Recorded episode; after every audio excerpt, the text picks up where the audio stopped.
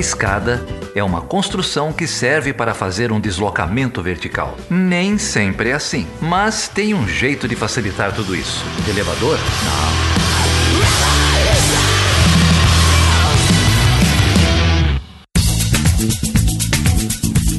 Sejam bem-vindos e sejam bem-vindas a mais uma edição do Chutando a Escada, o seu podcast de política internacional e divulgação científica na área de relações internacionais.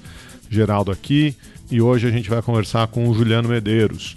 Juliano é historiador e é presidente do PSOL. Ele veio conversar com a gente um pouco sobre a trajetória do partido, essas quase duas décadas de atuação do PSOL, as transformações dentro do partido e na sociedade brasileira, e um pouco também sobre a conjuntura atual, sobre as mobilizações de oposição ao governo, sobre uma possível frente aí, coligação para as eleições do ano que vem, enfim, uma conversa cheia de muita reflexão e, e muita história sobre a trajetória dele e do partido, que sem dúvida é uma das dos expoentes aí dessa nova esquerda no Brasil.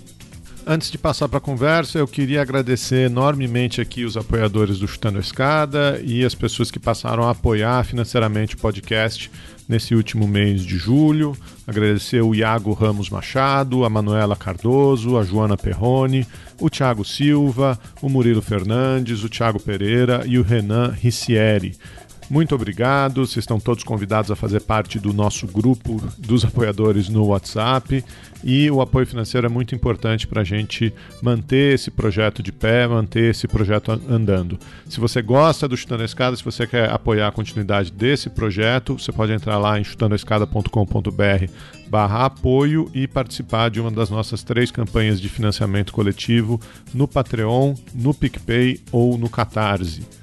Se você não pode apoiar financeiramente esse projeto, a gente sabe que está difícil para todo mundo, o apoio financeiro vem caindo, a gente tem percebido, mas você também pode ajudar compartilhando esse episódio, compartilhando o Chutando a Escada na sua rede social de preferência, ou entrando lá no Spotify, se inscrevendo para seguir o Chutando a Escada, dando um like no projeto, no Apple Podcast, onde quer aí que você ouça o Chutando a Escada, se você puder compartilhar esse projeto, também ajuda a gente bastante. É isso aí, então vamos pro papo.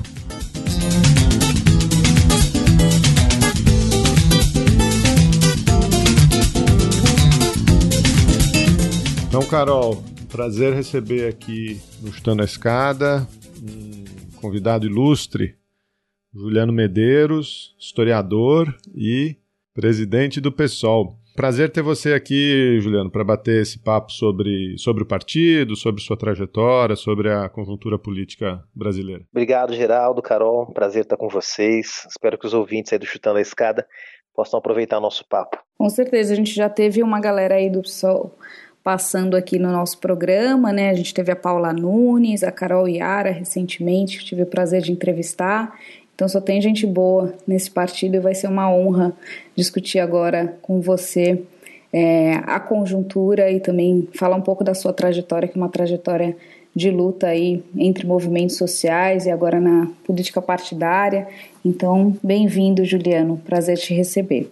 Juliano, a gente também sempre gosta de, de compor aqui, né, de ajudar os, os movimentos correlatos, parceiros. É, você tem um, uma participação recente no Vira Casacas, é, conversando lá com o Gabriel Divan e com o Carapanã. Sugiro aos nossos ouvintes aí também que deem uma olhada lá. Você falou um pouquinho ali da sua, da sua trajetória, se eu me lembro bem. Você não é fundador do PSOL, mas é, entrou no partido logo na, na, primeira leva ali de dissidentes do, do PT, não é isso? Você tem uma trajetória no PT e depois fez essa migração? O PSOL ele é formado originalmente, vamos dizer assim, o, o, o núcleo original do PSOL, ele tem duas origens, ambas do PT, mas em momentos um pouquinho diferentes. A primeira leva é, é formada por um conjunto de lideranças partidárias do PT que é expulsa em 2004. Vocês lembram que o Lula é eleito em 2002.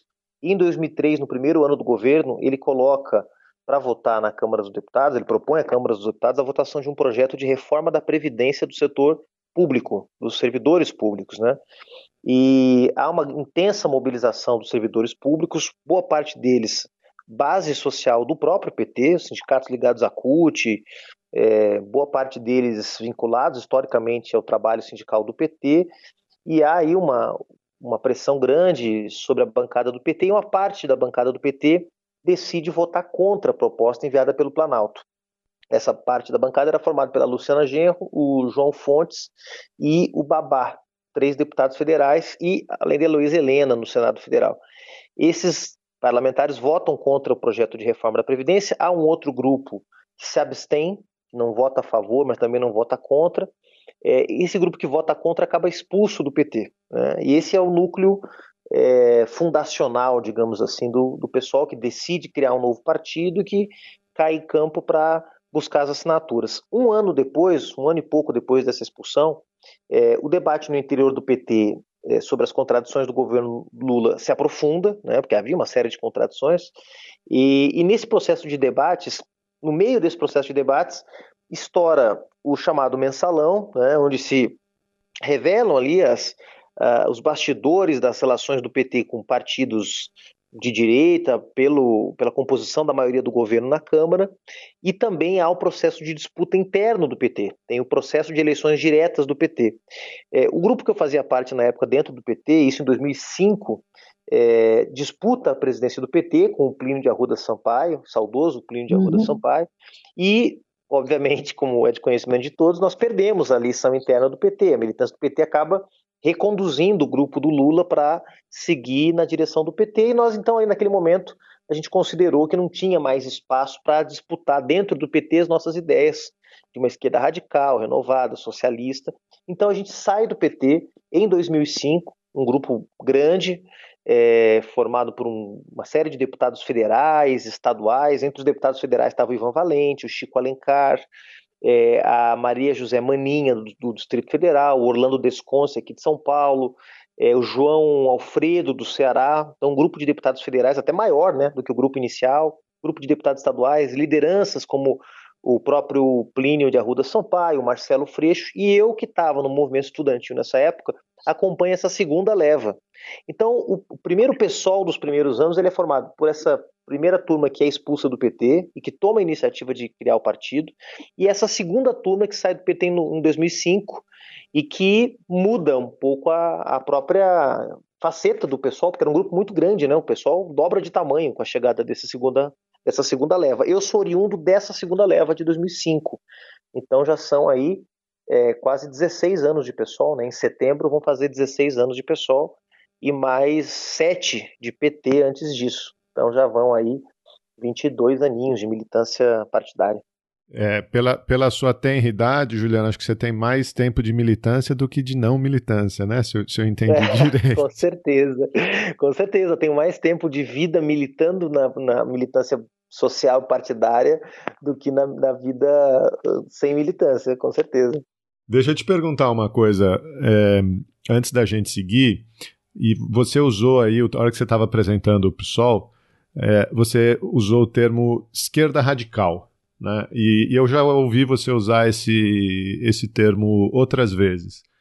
O que, que você considera como esquerda radical? Certamente o PSOL é uma esquerda diferente da esquerda majoritária, da esquerda que ficou no, no, no governo né, durante os anos do PT. Mas por que esse termo radical? O que, que você quer dizer com isso? Eu acho que esse conceito, ele primeiro passou muito tempo sendo estigmatizado, né, Geraldo? Então, é, se associou a ideia de radicalidade à ideia de intransigência, de extremismo. Agora mesmo, nós vimos na campanha, por exemplo, aqui em São Paulo, de onde eu falo, é, a campanha do Guilherme Boulos, no segundo turno, quando ele foi para o segundo turno contra o prefeito, então prefeito Bruno Covas, é, se tentou criar essa ideia né, de um sujeito intransigente, de um sujeito um extremista, e se trouxe novamente o termo radical. Né?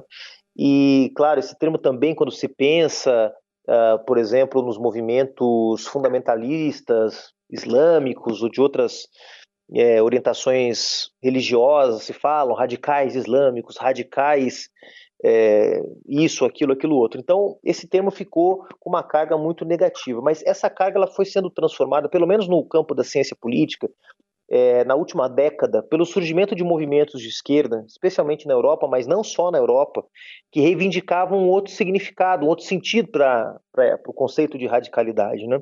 que tem a ver com a própria origem, a etimologia da palavra que remete à ideia de ir à raiz dos problemas, né? Radical, de ir, portanto, a, a, origem dos problemas, a raiz dos problemas, né? E não só a, na sua epiderme ou na sua expressão fenomênica, para usar um conceito aí das ciências, né? Então, é, eu que tenho nos últimos anos me dedicado, inclusive é o tema do meu doutorado, tenho me dedicado a pensar é, os processos de renovação da esquerda na América Latina e no mundo, é, percebo que esse conceito de esquerda radical tem voltado com muita força, ressignificado, trazendo uma ideia de esquerda, de uma esquerda comprometida com princípios ético-políticos mais, uh, mais firmes, mais é, digamos, profundos, né? E acho que talvez a principal experiência tenha sido a experiência do Siriza na Grécia, que foi uma experiência do ponto de vista uh, do governo muito problemática, né? acabou gerando muitas frustrações, é, mas que surgiu como uma coalizão chamada Coalizão da Esquerda Radical, né? o movimento Siriza, que surgiu na Grécia e que foi o desaguador de toda aquela indignação que o povo grego manifestou contra as medidas de ajuste fiscal impostas pela Troika, pelo Banco Central Europeu, Comissão Europeia e o FMI.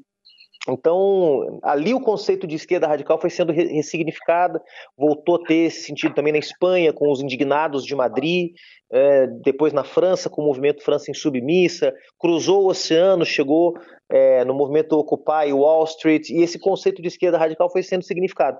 Eu Claro, reconheço que ainda há uma carga pejorativa muito forte sobre o conceito, mas eu tenho tentado, até na minha condição de cientista político, disputar um outro significado. Né? A ideia de que esquerda radical significa uma esquerda comprometida no combate estrutural dos problemas que geram a desigualdade, as injustiças, os preconceitos que marcam uma sociedade como a do Brasil. Né? Agora, no último dia 10, vocês, né, o pessoal deliberou que não ia ter candidatura própria para a presidência.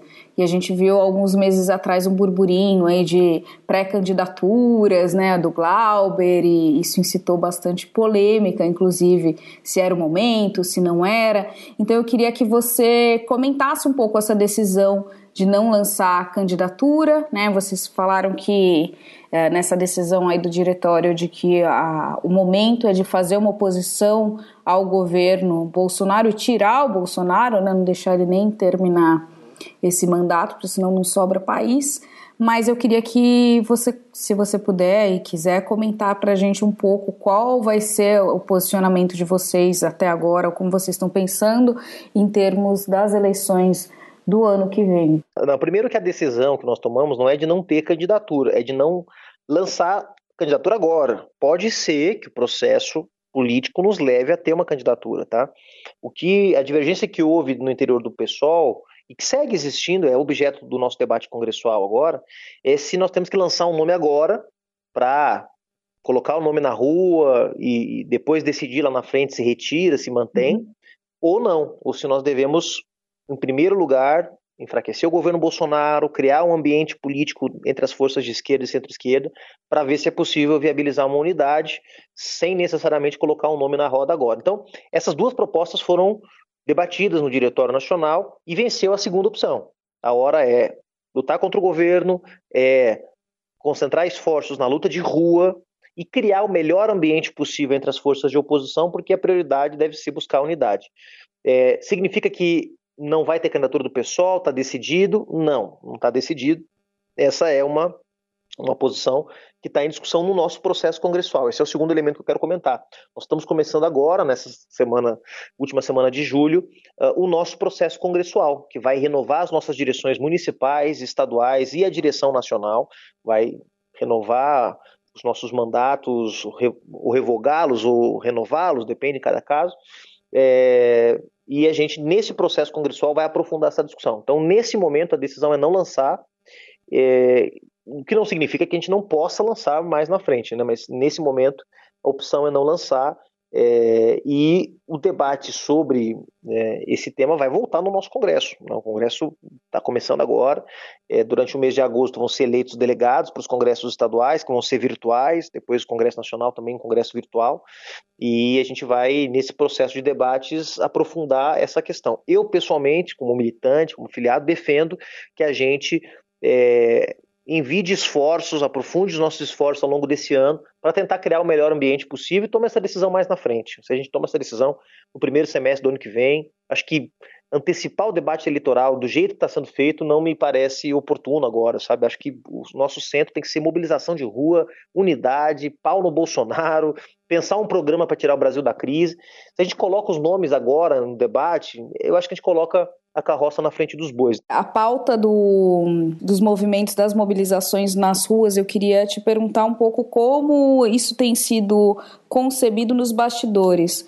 Né? Eu participei, fui em três ocasiões na Paulista e até comentei aqui, e essa foi a sensação de algumas, algumas pessoas em outros estados também, que a minha impressão, e aí, né, completamente a minha impressão, mas que há uma uh, uma ausência de uma coordenação central, pelo menos durante o ato, né? Então, na Paulista, o que eu via eram várias Uh, vários carros de som, cada um do seu movimento, do seu partido, e que aquilo não, não produzia um fora Bolsonaro unissono, assim, não, não havia uma coalizão tão forte. Era um evento onde tinham várias, várias vozes ali presentes e e aí eu queria te perguntar um pouco como isso tem sido pensado e qual é a proposta para essas mobilizações, até quando a ideia de continuar com esses atos, se vocês avaliam que isso tem perdido fôlego ou não, né? E, e qual é a próxima estratégia para além de ir às ruas? É, primeiro que essa, essa definição sobre o formato ela é muito delicada, sabe, Carol? Porque uhum se você se você cria um, uma dinâmica mais centralizada, digamos assim, você é criticado porque os movimentos não são espontâneos, estão na mão dos partidos e dos sindicatos, é, eles são verticais, não tem horizontalidade, não expressam a diversidade do movimento. Se você transforma o, o, o, movimento, os atos, em processos mais horizontais, você é criticado por, porque não tem comando, porque não tem direção. Então é muito delicado achar esse ponto de, de equilíbrio, tá? É, a última manifestação que eu participei agora no último dia 24, eu acho que, pelo menos em São Paulo, estava num formato legal. Ele estava menos concentrado na coisa do carro de som, do, da liderança política que fala. Óbvio que muitas lideranças falaram, mas foi uma quantidade bem menor. O principal era as pessoas na rua, eram as suas formas de expressão, eram são os seus cartazes, os seus, suas batucadas, eram a coisa da rua mesmo, sabe? Com um pouco uhum. menos de ênfase no carro de som. Eu, pessoalmente, prefiro, acho que é um formato que dialoga mais com, com o momento político que nós estamos uhum. vivendo no Brasil, né? Mas é isso, é, um, é, uma linha tênue e quem tem feito, no caso de São Paulo, essa coordenação é a Frente Povo Sem Medo e a Frente Brasil Popular, que organizaram um comitê da campanha Fora Bolsonaro. Né? Agora, cada uhum. cidade tem a sua cultura política, tem a sua tradição. Muita gente pergunta por que, que não fazem todos os atos sábado à tarde, por que, que não fazem, uns fazem de manhã e outros fazem à tarde, porque cada cidade tem a sua tradição, né? tem a, a esquerda da cidade, do estado, tem a sua cultura política já, isso tem que ser respeitado. Né? Isso também impacta os formatos. Por exemplo, o formato que a gente está acostumado aqui em São Paulo não é o que eu estava acostumado, por exemplo, lá em Porto Alegre, né? ou, ou em Brasília, onde eu morei vários anos. Então, cada lugar eu acho que tem essa, essas características. Né? E sobre o futuro, bom, eu sei que vai ter uma reunião essa semana de avaliação do, do movimento. Né? Há uma preocupação que eu acho que é muito, muito razoável, que é de, de não permitir que o movimento se esvazia, o movimento ele tem que estar sempre numa crescente, né? Imagina, você faz um ato com 80 mil, daqui a pouco faz com 50, daqui a pouco com 20, daqui a pouco com 5, você foi derrotado. Significa que o seu movimento foi derrotado. Então, é preciso ter muito, muito cuidado. Eu acho que fazer quatro mobilizações, como nós fizemos ao longo de dois meses, uma média de uma mobilização a cada 15 dias, é muita coisa. Realmente a gente é, arriscou bastante e eu acho que foi bem sucedido. Os atos foram importantes, foram grandes. A direita parou de ir para a rua, só vai de motocicleta agora porque tem medo de ir para a rua e ser muito menor do que a gente. Então foi muito importante ter retomado as ruas. Mas acho que nesse momento a gente está se aproximando de um momento em que é bom avaliar com um pouco mais de calma para não correr o risco de ter um movimento esvaziado né, já que com todas as denúncias, com tudo que está aparecendo na CPI, no Congresso Nacional, na imprensa, não há sinais de que no curto prazo essa aliança entre o Bolsonaro e o Centrão, que aliás se fortaleceu com a indicação do Ciro Nogueira para a Casa Civil, de que essa aliança vá é, fazer água nos próximos dias. Então, claro, vai começando a gerar uma sensação de que, poxa, eu estou indo para a rua e o impeachment não anda, estou indo para a rua e não acontece nada. Então, para não frustrar também, você tem que saber exatamente a hora de convocar. Essa é a minha opinião. Os movimentos sociais é que estão fazendo essa discussão. Nós, dos partidos, estamos na retaguarda. A gente vai uh, andar junto com os movimentos sociais da forma que eles acharem mais, mais conveniente. O Chutando a Escada conta com apoio financeiro dos seus ouvintes. Para saber mais, acesse chutandoaescada.com.br barra apoio.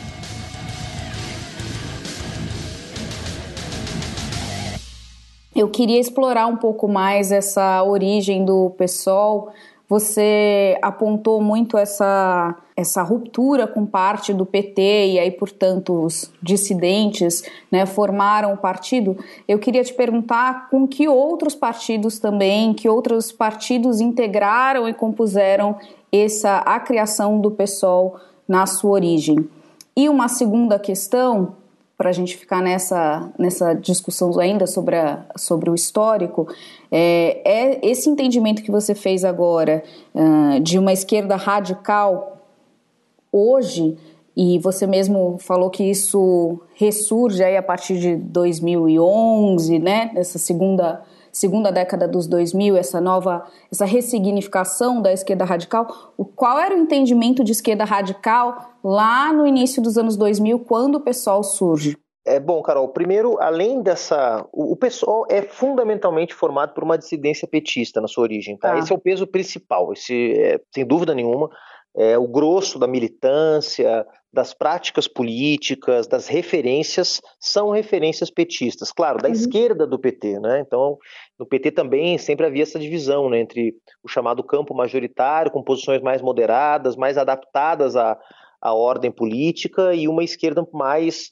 é, referenciada no marxismo, marxismo com as suas diferentes variações, leninismo, trotskismo, etc. E tal. Então, essa é a, a origem fundamental do pessoal. Mas há também uma dissidência do PSTU, então um uhum. grupo trotskista que vem do uhum. PSTU também para se somar ao PSOL.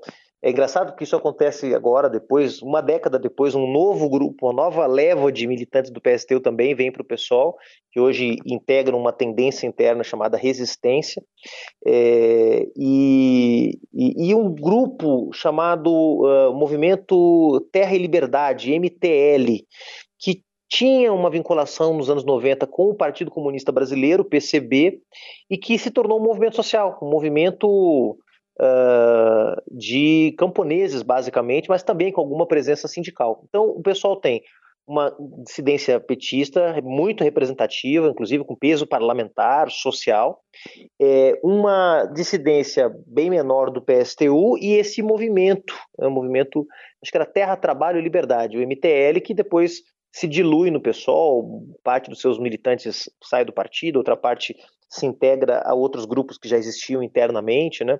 E a gente adota, inclusive por essa é, cultura política que é compartilhada da nossa experiência no PT, uma fórmula organizativa muito parecida. É o único partido do Brasil, junto com o PT, que tem direito de tendências. Então, isso na origem do pessoal tinha um peso muito grande. O PT é um partido com tendências, mas ele é um partido que tem uma quantidade enorme de petistas, pessoas que são filiadas ao partido, mas que não tem necessariamente uma vinculação com algum grupo político organizado dentro do PT. No PSOL, nós não éramos um partido é, com tendências, mas nós éramos um partido de tendências, basicamente, as tendências que determinavam a dinâmica, o funcionamento do PSOL. Claro que hoje, à medida que o partido vai crescendo, esse peso das tendências vai diminuindo, felizmente, vai começando a existir um, um pessoalismo, né, que é um, uma corrente política na sociedade que expressa o desejo de uma, de uma esquerda uh, renovada. Né? É, e essa ideia de radical estava muito presente na esquerda do PT, porque quando os, esses, esse grupo de deputados é expulso do PT em 2004, eles são chamados pejorativamente por, um, por uma parte da direção do PT de radicais os radicais do PT. Isso tem uma imensa cobertura na imprensa na época, Jornal Nacional, também a imprensa querendo desgastar o governo do PT, enfim, aproveitando aquela crise que havia no partido também para para promover um desgaste ali. E esses companheiros que são expulsos, eles assimilam essa, esse epíteto de radicais e, e tentam ressignificá-lo. É, nós somos mesmo os radicais do PT, somos radicais contra a desigualdade, somos radicais contra a injustiça, somos radicais no combate ao capitalismo, etc. e tal, e acabam ressignificando esse conceito. Mas não há dúvida que quando é, o pessoal surge entre 2004 e 2005, o conceito de radical tem ainda na sociedade brasileira, como tem hoje, um sentido bastante ainda, com uma carga bastante negativa, e esse é o nosso esforço conceitual, discursivo, né, de tentar dar um, um outro sentido, porque é muito bonito pensar que você pode ter correntes políticas na sociedade que não querem apenas maquiar o sistema, fazer uma mudança cosmética aqui ou acolá, mas que quer ir à raiz dos problemas. Né? Então, eu acho que ressignificar esse conceito é importante e ganhamos todos ao pensar que as mudanças que o país precisa são realmente mudanças profundas. Né? Juliano, você está descrevendo o, o, a origem do, do PSOL e o PSOL hoje é, me parece que evoluiu muito, né? Nesses, falou 2005, né? 2004, 2005, nesse período todo. Mas para uma característica diferente, né? O, o talvez o, que o, o, eleitor comum, ou que o, cidadão comum ouça do, do hoje é um partido muito vinculado, e eu, na minha impressão de maneira correta, a, pauta, as, a pautas identitárias, né? não apenas, mas muito é, ligado a pautas identitárias, pautas de gênero, pautas de raça. Como que se deu, da, da sua visão de, de, militante, de integrante, hoje de presidente, como se deu essa, essa, essa trajetória, essa conversa, essa, essa abertura né, dentro do, do próprio partido? Bom, Geraldo, primeiro que os partidos são produto das condições históricas em que eles estão colocados. Né? Então, é, por exemplo, quando o Partido Comunista surge nos anos 20, ele é uma grande inovação política, porque ele é o primeiro partido com um sentido marcadamente classista. Né? Nós somos o partido da classe operária. Quando por exemplo, o movimento trabalhista surge nos anos 30, ele também busca representar a crescente classe operária que estava nascendo nos centros urbanos do país e tentando dar um projeto para essa classe para essa classe operária, né? um projeto que não era o comunismo, mas que apresentava uma alternativa inspirada no trabalhismo britânico, por dentro do capitalismo, etc. Né? Um projeto, podemos dizer, reformista. Né? É, e quando o PT surge, ele é também uma grande inovação política, porque ele nasce reafirmando o compromisso com o socialismo, mas nasce crítico às experiências do socialismo que existiam. Portanto, ele é um lugar confortável para quem queria criticar o capitalismo, criticar o sistema político, criticar as desigualdades, mas que não queria se associar automaticamente a processos políticos e sociais que se desenvolveram em outros países e que tinham suas contradições, como toda revolução tem contradições, todo processo de construção de uma nova ordem política e social vai trazer contradições, dificuldades, erros, acertos, assim caminha a humanidade, eu diria aquele compositor. É, o PSOL, ele surge, na sua origem, portanto, muito é, como quase um partido de resistência. Ele é um partido que surge para resistir àquela onda que estava uh, avassaladora na esquerda brasileira, dizer o seguinte: nós vamos fazer as, as, transformações do Brasil por dentro do sistema político, por dentro do governo, ou seja, é o governo que fará as mudanças e não uh, o povo organizado, através dos movimentos, através da pressão política, através das reformas estruturais. Nós vamos governar o Brasil e vamos melhorando o Brasil pelo governo. Nós dizemos o seguinte: olha, a gente acha que os governos são importantes, mas não do jeito que vocês estão fazendo. Então a gente passa quase uma década resistindo e dizendo não é por aí, não é por aí, não é por aí. É, quando acaba essa experiência, quando essa experiência é interrompida pelo golpe parlamentar contra Dilma em 2016, e, e todos nós vamos para a oposição, o PT, o PSOL, o PCdoB, o PDT, todos os partidos que faziam parte do governo vão ser oposição ao Temer, parece que a esquerda olha para o pessoal de outro jeito. Digo não a esquerda partidária, a esquerda social, as pessoas que são de esquerda, que são progressistas e tal, olham para o pessoal e dizem: opa, como é que eu não tinha reparado nesse partido antes? Olha que interessante, um partido que defende aquelas coisas que o PT defendia na origem, né? um partido que é ético, um partido que tem muitos jovens, um partido que está conectado com processos de resistência em outros países, que são os processos mais avançados, mais modernos, mais contemporâneos, uma esquerda renovada, arejada. Olha que interessante. E o pessoal começa a crescer. Na eleição de 2016, a gente elege um monte de gente nas capitais, é, começa a ter uma interação crescente com diferentes movimentos. E acho que esses movimentos, que eu, Geraldo, não gosto de chamar de identitários, porque resume, é, a gente meio que diminui, embora claro que o tema da afirmação das identidades é muito importante, mas diminui lutas que são estruturais apenas ao tema da afirmação das identidades. Nem as minhas companheiras marxistas do pessoal vão aprovar esse tipo de, de conceito, nem os meus companheiros marxistas negros que militam comigo no pessoal, porque eles compreendem a luta contra essas opressões como lutas estruturais, porque o capitalismo brasileiro está estruturado de modo a reproduzir o machismo, de modo a reproduzir a LGBTQIA mais fobia, de modo a reproduzir o racismo. Então, é, o que a gente tentou compreender que essas lutas não são, portanto, lutas pela afirmação da identidade negra ou da afirmação da identidade das mulheres que ficam numa gavetinha que você puxa de vez em quando para dar uma cor no teu projeto, para dar um brilho diferente no teu projeto. Não, que essas lutas tinham que ser realmente incorporadas como estruturais. E como a gente não estava no governo, amarrado pelas vamos dizer, pelas razões de Estado que limitam muitas vezes os projetos políticos da esquerda no Brasil, eu acho que muita gente, veja, não foi uma decisão do pessoal, tá? Foi uma decisão desses movimentos que nos escolheram como seu espaço de organização política. Então, um monte de militantes feministas entraram no pessoal nos últimos anos e disseram, porque este partido é um partido que tem potencial para nos representar. Um monte de militantes do movimento negro entrou no pessoal e disse: é por esse partido que eu vou concorrer, porque ele tem condições de compreender a luta contra o racismo como uma luta estrutural. Hoje todo mundo fala de racismo estrutural. Hoje está na boca do William Bonner no Jornal Nacional. Mas cinco, seis anos atrás, é, a gente era estigmatizado porque não falava só de emprego e só de infraestrutura e só de Petrobras. A gente também falava de feminismo, falava de antirracismo. E por isso muitas vezes era chamada de esquerda cirandeira, de esquerda identitária, de forma pejorativa. Né? Então eu acho que não foi uma decisão nossa, foi uma decisão desses movimentos que viram no pessoal um partido que podia acolher as suas agendas políticas, né? Então acabou rolando uma espécie de casamento, né? E, e veja como é interessante isso, Geraldo. O próprio eleitor faz as suas opções.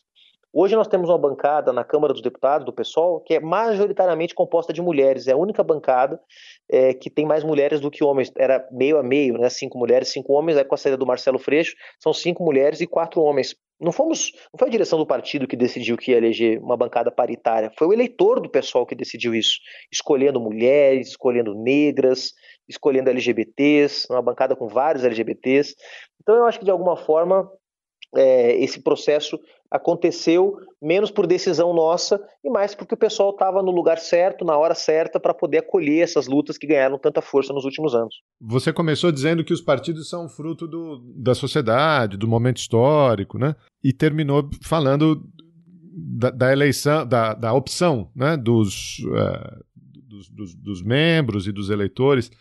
Mas tem partidos e tem facções e tem grupos que resistem, né, Juliano? É, você, é, às, às vezes, eu acho que você está tá, até dando pouco crédito é, ao PSOL ou às lideranças que estavam originalmente ali, é, porque a gente tem lideranças em muitos outros partidos que não têm essa abertura para para acolher essa mudança na sociedade, esses novos ares, esses novos, essas novas pautas, né?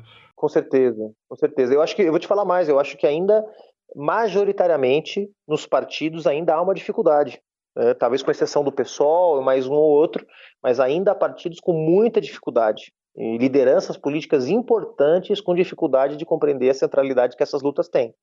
Mas acho que está todo mundo também compreendendo aos poucos o impacto que essas mudanças estão trazendo para nossa sociedade, sabe?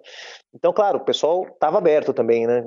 Sem dúvida nenhuma. Por exemplo, quando a gente decide que vai ser o primeiro partido no Brasil a ter políticas de financiamento para usar o fundo eleitoral para financiar candidaturas de mulheres recebendo mais dinheiro que homens, negros recebendo mais dinheiro que brancos, LGBTs recebendo mais dinheiro que pessoas não LGBTs. Quando a gente decide isso, nós não estamos decidindo apenas porque há uma pressão do movimento feminista dentro do PSOL ou do movimento negro. Eles também pressionam, e é bom que pressionem, né?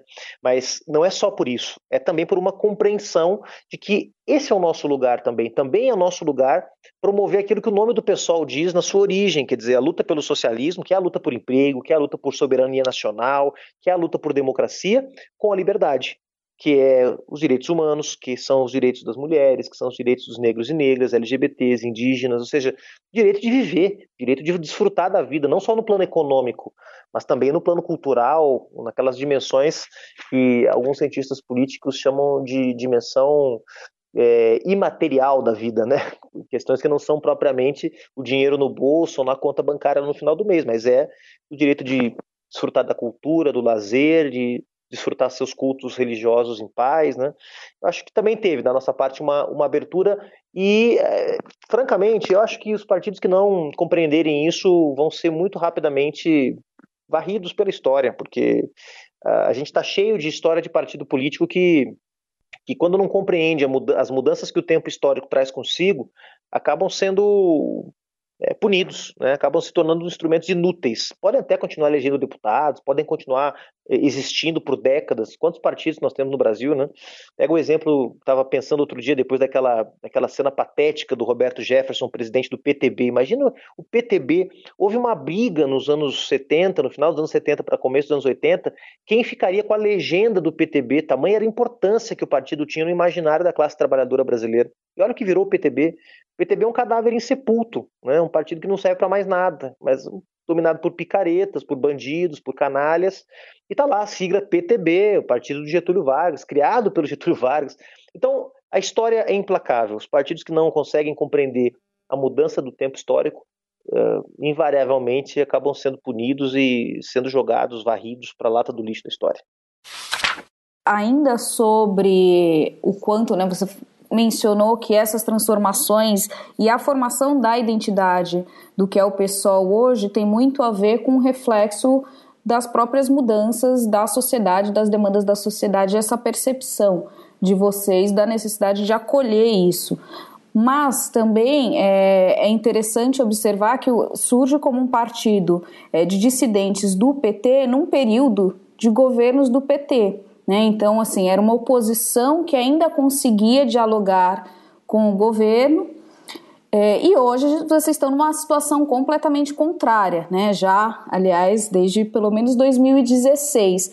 Então eu queria te pedir para desenhar essa mesma trajetória em termos de agenda, de pauta, de prioridades do partido e como o partido se moldou é, a refletir essas mudanças do, do contexto institucional e, e, de quem estava no governo, né, que permitia um diálogo e havia uma certa compatibilidade de agendas, de interesses, de propostas e às vezes até de estratégia anteriormente, que agora vocês fazem uma oposição completamente é, extrema e necessária a esse desgoverno. Né? É muito interessante essa, essa pergunta, Carol. Claro, daria uma uma tese de doutorado, né? Alguém pode inclusive se animar aí a, a ver como que a, como que a conjuntura política foi impactando a, a tática do pessoal em cada momento. Mas eu diria que nos, na primeira década do pessoal, que é essa década marcada é, pela resistência do pessoal uhum. a essa avassaladora tendência reformista que se instalou na, na sociedade brasileira, é, na esquerda brasileira, melhor dizendo, é, eu diria que o centro da nossa divergência com o projeto dos partidos de esquerda e centro-esquerda que estavam no governo é, tinha a ver exatamente, primeiro, com o tema das alianças políticas. Né? Nós considerávamos que, é, para fazer avançar uma agenda de mudanças estruturais no país, o, a, a, tática correta não era fazer alianças com os partidos conservadores, porque esses partidos sempre interditariam uma agenda de mudanças mais profundas, permitiriam uma agenda de reformas mais frágeis, ou como diria o André Singer, grande intelectual, sociólogo petista, um reformismo fraco. Né, é isso que a, que a elite brasileira permitiria e os partidos da, da velha direita permitiriam, é, dentro dessa, dessa grande concertação que foi feita no governo, nos governos petistas. É, então nós tínhamos uma divergência primeiro da tática, né, por onde você faz a mudança. A opção dos companheiros era fazer em aliança com partidos conservadores como o MDB, o PP, o PL e outros que foram criados quase que exclusivamente para dar a maioria uh, ao governo na, no Congresso Nacional. E em relação à agenda, porque a agenda ela tinha avanços nas políticas sociais, tá?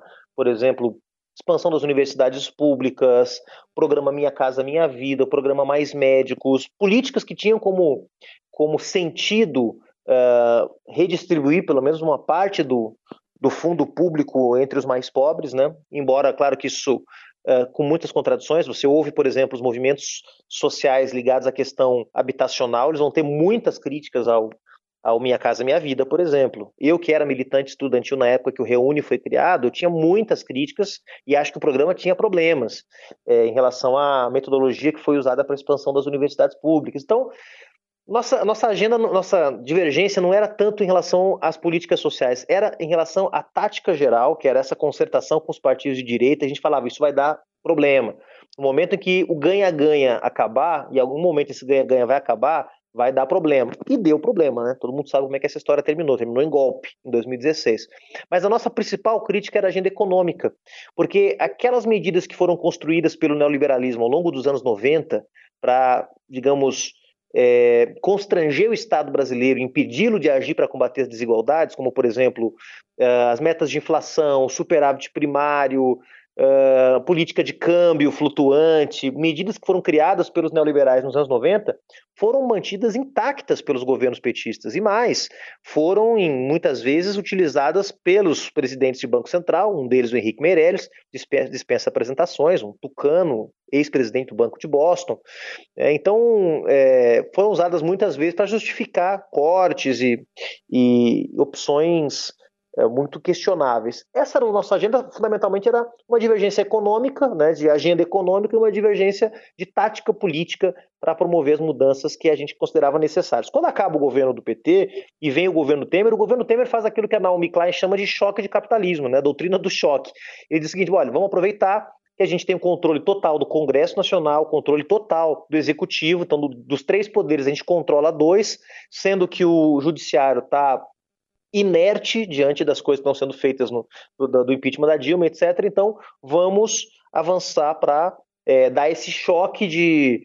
É um outro tipo de reformismo, não é o reformismo ao qual o André Cintia se refere, mas um reformismo neoliberal, né? ou seja, promover reformas que, na verdade, destroem as conquistas sociais de 88. E aí vem uma agenda que é de destruição mesmo da política ambiental, dos direitos trabalhistas, dos direitos previdenciários, da soberania nacional, enfraquecendo instrumentos fundamentais para a soberania nacional, como, por exemplo, a política de exploração do pré-sal, agora mais recentemente, a autonomia do Banco Central. Então, a agenda do Bolsonaro, que é muito, muito chocante para nós, porque ela vem acompanhada de uma de, uma, de, um, de um discurso, né, de uma narrativa muito radicalizada de extrema direita mesmo, mas a agenda econômica e de desmonte do Estado brasileiro ela já estava colocada no governo Temer. Então ali não se tratava mais a partir de 2016 de fazer oposição só a um aspecto da política do governo Temer, ou a outro aspecto, aqui ou acolá, mas de fazer uma oposição sistemática a tudo que o governo Temer pudesse fazer, porque tudo que ele fizesse teria como propósito destruir as conquistas sociais que estão consolidadas algumas delas de forma muito limitada, inclusive, na Constituição de 88. Então, a partir dali, a gente não suprime as nossas diferenças com os outros partidos de esquerda, não coloca elas debaixo do tapete, elas seguem existindo, é normal que existam, vão continuar existindo, mas a gente diz, olha, agora é hora de fazer uma frente com os demais partidos para tentar deter a ofensiva uh, desse ultraliberalismo que se instalou no país contra os direitos sociais. E tem sido isso que a gente tem feito desde então. Agora, que o presidente da República atual, Bolsonaro, nos escolha como, é, digamos, símbolo da sua cruzada é, contra as esquerdas, às vezes até mais do que o PT, é, a falar a verdade, muito nos honra. E expressa também o reconhecimento de que nós somos uma ameaça. Por quê? Porque nós estamos conectados com o que há de mais avançado hoje no Brasil e no mundo em termos de luta pelos direitos, em termos de disputa do fundo público, em termos de combate às desigualdades. Então, ter o Bolsonaro nos espinafrando a cada 15 dias no Twitter ou, ou, ou, nas suas entrevistas, mesmo que muitas vezes, na maior parte delas, recorrendo a mentiras e acusações absurdas, estapafúrdias, expressa também o reconhecimento de que a gente hoje representa uma ameaça se não no presente, porque nós ainda somos pequenos para isso, mas pelo menos no futuro próximo, de ser um projeto alternativo. Então, eu acho que dá para dividir a história do pessoal nesses dois momentos, sabe, Carol? Um primeiro uhum. momento em que a nossa divergência era mais marcada por certos aspectos pontuais, e um segundo momento em que a gente representa uma própria antítese. Não sei se o pessoal viu aí, quem está nos ouvindo vai talvez lembrar, a Janaína Pascoal, um dos símbolos hoje de apoio ao governo Bolsonaro, né, deputada estadual aqui em São Paulo, foi uma das redatoras do pedido de impeachment contra a Dilma. Ela fez um tweet muito engraçado, dizendo que parece que o pessoal governa o mundo. Porque ela é contra tudo que há de democrático, tudo que é de progressista no mundo, é contra a vacina, é um atraso essa mulher. E ela diz: parece que o pessoal governa o mundo. O que, que ela quer dizer? Que os valores democráticos, os valores solidários, eles estão avançando no planeta. E a pandemia fez esses valores avançarem mais. Então veja só como que os conservadores, a extrema-direita, interpretam esse fenômeno. O pessoal governa o mundo. Olha que engraçado. Juliano, agora vou pegar um gancho novamente no que você estava mencionando sobre o quanto a história é, vai ser implacável e nessa sua fala agora do sucesso do pessoal e quanto vocês têm crescido, né, desde que vocês foram criados, o número aí de membros e de de deputados, senadores, prefeitos tem crescido exponencialmente. É, e também a gente viu os dados desse ano de que os dois partidos com maior número de filiados é justamente o PSOL e o Republicanos. Né? Então, são dois partidos completamente antagônicos. E aí eu queria te pedir para comentar um pouco esses dados, né, de vocês serem colocados ao lado dos republicanos como os, os partidos que mais crescem em termos de, de membros e filiados? É, primeiro, Carol, que é, que é engraçado, né? Você está se referindo a uma matéria da Folha de São Paulo uhum. que fala isso, né? Pessoal e republicano são os partidos que mais crescem. Só que quando você vai ver os dados, o pessoal filiou no último ano 21 mil pessoas, tá? 21 mil uhum. pessoas se filiaram ao pessoal. E o republicano são 6 mil. Então é uma discrepância absurda. É. A impressão que eu tenho é que a Folha colocou republicanos no título porque era muito chato fazer uma matéria só dizendo que o pessoal tinha sido o partido que mais cresceu. Seria uma matéria meio meio propagandística para o pessoal assim, bom, vamos colocar outro partido, vamos colocar o segundo maior partido que foi Republicanos. A diferença é muito grande, é uhum. é muito grande. E vamos lembrar que o Republicanos é o partido da Igreja Universal do Reino de Deus, é controlada pelos bispos da Universal. Então, é um partido que tem mantido uma, uma dinâmica de crescimento constante há vários anos. Tem sido um dos partidos que mais cresce há vários anos. Agora, o que me chama mais atenção, Carol, é que na pesquisa anterior, nesse mesmo levantamento que foi feito um ano atrás, o partido que mais tinha crescido junto com o pessoal, o pessoal de novo estava entre os que mais cresceram, e o outro partido que estava despontando nessa lista era o Partido Novo, partido criado pelos banqueiros, pelos liberais da Faria Lima, aqui em São Paulo. Do Ricardo Salles, né? Do Ricardo Salles, exatamente, a turma do, do laissez-faire, né, do ultraliberalismo, que querem voltar para o mundo dos anos 1900, né, quando o ultraliberalismo levou o planeta a duas guerras mundiais e a milhões de vidas perdidas naqueles conflitos é, essa turma apareceu, despontou como uma coisa nova. Né? Vejam como há uma demanda por, por inovação política no Brasil. Não há, assim, claro, há uma, um cansaço enorme da sociedade, de diferentes setores sociais com a política, há uma crise política sem precedentes no Brasil, uma crise que não se resolve tão cedo. É, e nesse processo de crise política, que aliás não é só do Brasil, é uma crise mundial, é uma crise da democracia liberal como forma de organização do poder, em todos os países que, podem se dizer democracias liberais, essa crise está presente, não é um fenômeno brasileiro, é um fenômeno que tem muita gente estudando, analisando, aliás, interessantíssimo de, de analisar. É, e no caso do Brasil, o pessoal que é um crítico dessa democracia, digamos, é um partido que que reivindica uma democracia real, uma democracia profunda, uma democracia social, não só política.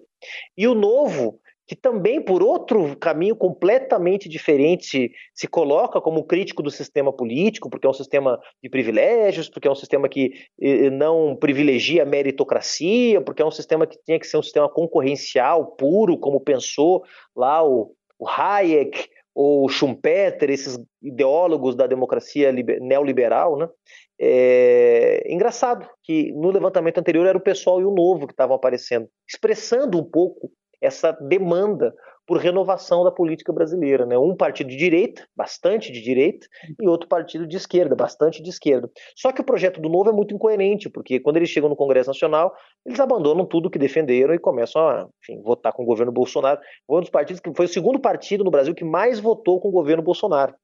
A segundo o levantamento também da Folha de São Paulo, é o segundo partido mais governista do país. Veja como é que um partido que se diz parte da renovação da direita brasileira vai votar com Jair Bolsonaro 90 e poucos por cento dos temas, entende? Um escândalo. Então, eles também acabaram é, sofrendo com essa sua contradição e despencaram aí no ranking dos partidos que mais cresciam no Brasil, embora a gente continue firme.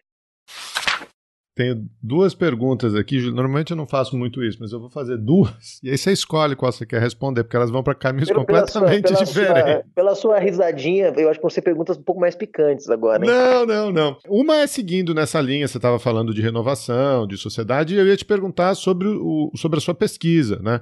É, a gente é majoritariamente um podcast de divulgação científica. Você tem uma tese de doutorado em que você investiga movimentos sociais, né? Ou, ou, novas esquerdas, enfim, você dá ali uma, uma terminologia própria dessas, dessas, desses novos movimentos de esquerda. Acho que no Brasil você olhou o, o MTST, é, tem um movimento no México, é isso? Me ajuda aqui, que eu li o, o resumo. Isso, isso. E Chile, é. São México os três países Chile. que eu analiso. Então, é, para você botar um, um, pouco, assim, se você quiser comentar um pouco essa essa chave aí da sua pesquisa, o que você achou de, com, de, de comum nesses, nesses movimentos, né? É, a outra coisa que eu tô curioso, cara, é como é que foi essa trajetória de, de, de militante a presidente do partido? Como é que foi isso? Como é que você pensou em concorrer a cargo eletivo? É, teve experiência? Não teve? Uma pergunta um pouco mais pessoal, porque também não é uma trajetória trivial, né? É, eu vou começar pela segunda, Geraldo, porque muita gente pergunta isso, né? Em geral, claro, as pessoas não conhecem muito como é que funciona a vida nos partidos, e é verdade, cada partido tem a sua dinâmica também interna, né? No caso do PSOL, o PSOL é um partido muito democrático. Aliás, só um partido muito democrático é, possibilitaria um dirigente como eu, ainda jovem, se comparado com a média dos presidentes de partidos do país, chegar à presidência. Eu cheguei, eu estou agora com vou fazer 38 esse ano, estou com 37, cheguei à presença do pessoal com 34 anos. Era o presidente mais jovem de partido naquele momento e, puxa vida, nesse período que eu estou na presença do pessoal, passei por cada coisa que vocês nem imaginam, assim, do, três meses depois de ter tomar posse na presidência, teve o assassinato da Marielle, por exemplo. Um mês depois teve a prisão do Lula. Logo depois, o pessoal teve que decidir se fazia ou não uma aliança com os movimentos sociais para lançar o Guilherme Boulos e a Sônia Guajajara à presidência da República. Depois, coordenei a campanha do Boulos, fui coordenador geral da campanha. Depois, segundo turno, uh, campanha do Haddad, fui para a coordenação da campanha do Haddad. Depois, 2019, organiza a oposição contra o Bolsonaro, junta todo mundo, aquela super divisão na esquerda. Então, assim, foi uma, uma, uma, presidência muito intensa, né? Depois pandemia, tudo que vocês já sabem. E, e, no meu caso é o seguinte, pessoal, eu venho do movimento estudantil, né? Que é, um, que é uma escola, claro, a gente aprende muita coisa no movimento estudantil. Depois que eu, que eu saí da, da universidade, eu fui colaborar com os nossos mandatos em Brasília. Eu sou do Rio Grande do Sul, né? Fui para Brasília colaborar com os mandatos do PSOL lá. Primeiro eu trabalhei no mandato de um senador nosso, Dado Pará, o José Neri.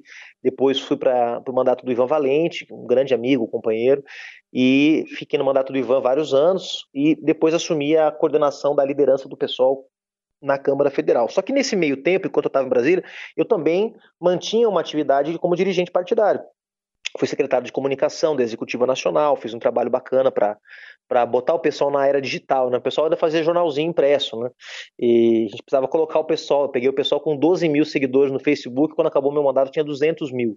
Então, reposicionar o pessoal nas redes, contratamos uma equipe, o pessoal não tinha um jornalista, pra vocês terem uma ideia, era muito artesanal o jeito de fazer as coisas quando eu assumi a Secretaria de Comunicação. É, depois fui indicado pelo meu grupo político no PSOL para assumir a presidência da Fundação Lauro Campos, que é a nossa fundação de estudos e pesquisas, hoje se chama Fundação Lauro Campos Marielle Franco, e a gente também teve um trabalho super interessante. A gente trouxe a fundação do Rio de Janeiro para São Paulo, alugou um espaço, uma, uma casa, uma sede, fez um auditório, um estúdio, uma biblioteca, publicou vários livros, retomou a revista do partido que estava desativada há vários anos. Então, acho que ter assumido essas tarefas e colocado coisas para andar, né, numa dinâmica de trabalho que por muitos anos foi muito artesanal, muito feita muito de forma é, precária, até eu diria algumas vezes, até por conta das, das, restrições materiais mesmo. O pessoal era um partido pequeno, tinha pouco fundo partidário, depois o partido foi crescendo, também isso me ajudou né, a mostrar trabalho. Mas acho que é isso. Teve também um momento, acho que mais. Isso, claro, aspectos que eu estou destacando que são aspectos mais internos, da dinâmica interna do pessoal. Se você é um bom dirigente político, você acaba sendo cotado para tarefas mais importantes, né? Mas acho que teve um aspecto também que é um aspecto político, que é uh, um momento em que o pessoal estava em condições de ser mais ousado, de ter um jovem na presidência. Né? Isso talvez não fosse possível antes. É, hoje seria uma coisa absolutamente natural. Hoje a nossa, a nossa bancada na Câmara Federal, por exemplo, a maior parte delas são meus contemporâneos. Tem gente mais jovem do que eu na bancada. Tem deputado de 20 e poucos anos na bancada federal, né? Eu já sou até um veterano perto deles. É, mas a, a, a nossa geração, entre 30 e 40 anos, hoje é a geração que tem assumido muitas responsabilidades no pessoal. Guilherme Boulos com 39 anos, eu com 38, a nossa líder Talíria com 36, né, boa parte da bancada com essa faixa etária. Claro que nós temos uma Luiz Erundina, um Ivan Valente, um Chico Alencar, né, que são lideranças extraordinárias que nos inspiram, né, que nos, nos ajudam a errar menos, né? Sem eles a gente erraria muito mais, faria muito mais besteira, não há dúvida mas é uma geração que está chegando, que está chegando, que estava lá na origem do pessoal, que quando o pessoal surgiu éramos todos jovenzinhos de 20 e poucos anos no movimento estudantil, e que foi chegando, foi assumindo responsabilidades, porque o partido era pequeno, então não tinha tantos dirigentes assim para assumir as tarefas de direção, a gente foi assumindo, foi colocando a cara. A maior parte da executiva nacional é formada por pessoas dessa faixa etária, então realmente é um partido que é jovem não só nas ideias, que as ideias nem são tão jovens às vezes, às vezes são ideias muito antigas que a gente defende, mas ele é um partido que traz também essa renovação de ideias, vamos dizer assim, renovação de práticas, renovação de discursos, de narrativas e também é, de rostos. Né? Eu acho que eu sou parte também desse processo de, de renovação. E aí, para poder fazer o gancho aí, Geraldo, com a, com a outra questão, é, daí o meu interesse de estudar a nova esquerda, né? Eu estava querendo, eu estava, digamos, é, aficionado, no, quando eu entrei no doutorado da ciência política lá na Universidade de Brasília, era entender como é que se dá esse processo de renovação política e, principalmente, o que, que faz com que certos movimentos sociais é, se disponham a participar do jogo político partidário. Né? O que, que faz com que um movimento social que expresse esse processo de renovação das esquerdas opte por criar um partido político, o outro opta por entrar num partido que já existe, o outro opta por, por ficar distante do jogo político eleitoral. Então, por quê? Porque esse é um processo que está em curso na última década muito fortemente na Europa, nos Estados Unidos e também na América Latina. Então eu fui estudar a América Latina para fugir um pouco dessa tendência eurocêntrica que a esquerda brasileira às vezes tem, e eu também tenho, obviamente, porque todos nós que viemos da tradição marxista temos uma tendência a olhar primeiro para a Europa do que, do que para a América Latina, e é um esforço para todos nós mudar essa, essa tradição. E aí fui estudar os movimentos sociais da América Latina, mas não quaisquer movimentos, eu queria estudar os movimentos ou que surgiram, ou que ganharam protagonismo, ou que ganharam força dentro dessa narrativa da esquerda radical, de uma esquerda renovada, de uma esquerda crítica à, à esquerda que está no poder, à esquerda que concilia, à esquerda que governa compondo com a direita, aquela coisa toda. E aí fui escolher, claro, como toda pesquisa tem as arbitrariedades do pesquisador, né? Escolhi lá através de certos critérios três movimentos sociais no Chile, no Brasil e no México e fui fazer uma pesquisa para interpretar por que, que esses movimentos é, é, em certas circunstâncias se dispõem a participar do jogo político partidário e os resultados vocês verão em breve porque vai sair um livro, então eu não vou dar spoiler, vai sair um livro em breve aí pela editora Autonomia Literária, com os achados dessa pesquisa, é, tentando interpretar quais são os fatores que é, ajudam ou atrapalham a que lutadores do movimento social participem ou não do jogo político partidário e, consequentemente, acabem ajudando o processo de renovação das esquerdas nos seus países também, né? Bom, eu tinha olhado sua, sua tese aqui, é, ainda bem que a gente consultou o seu Lattes antes, do, antes dessa semana, porque senão seria impossível. Eu ia te perguntar da institucionalização dos movimentos sociais. Mas como você falou que vai, vai sair essa publicação, então a gente vai deixar o convite para você voltar aqui é, quando tiver o livro em mãos e a gente poder conversar um pouco mais sobre isso. Livro em mãos, nada. Eu vou deixar o PDF da tese no, no site do Chutando a Escada. Aqui a gente é pela, pela livre circulação do conhecimento. O livro, claro, o livro não é só a tese publicada também, porque senão fica muito fácil para quem está publicando, né? Então ele vai claro. ser base, baseado livremente, inspirado livremente na tese. Mas ele vai estar tá bem mais agradável, espero eu, para ler do que a tese, né? Bom, Juliano, queria te agradecer. O papo foi ótimo e é o que a Carol falou no começo. A gente sempre recebe gente do pessoal aqui, recebemos a Camila Maia durante a campanha de 2018 para falar de política externa. E estamos sempre abertos a, a, diálogos que não sejam curtos e superficiais, como a gente costuma ver na, na mídia tradicional. Né? Então, obrigado e e estamos aqui, as portas estão abertas. Valeu, Geraldo, obrigado você, obrigado a Carol também, ao Felipe que ficou nos bastidores aí também acompanhando. Eu adorei, adorei. Vou pedir para as pessoas seguirem, me seguirem nas redes sociais aí. Juliano Pessoal, por favor, ajudem as nossas ideias a chegarem mais longe. Você acabou de ouvir mais um episódio do Chutando a Escada. Para apoiar, acesse chutandoaescada.com.br barra apoio.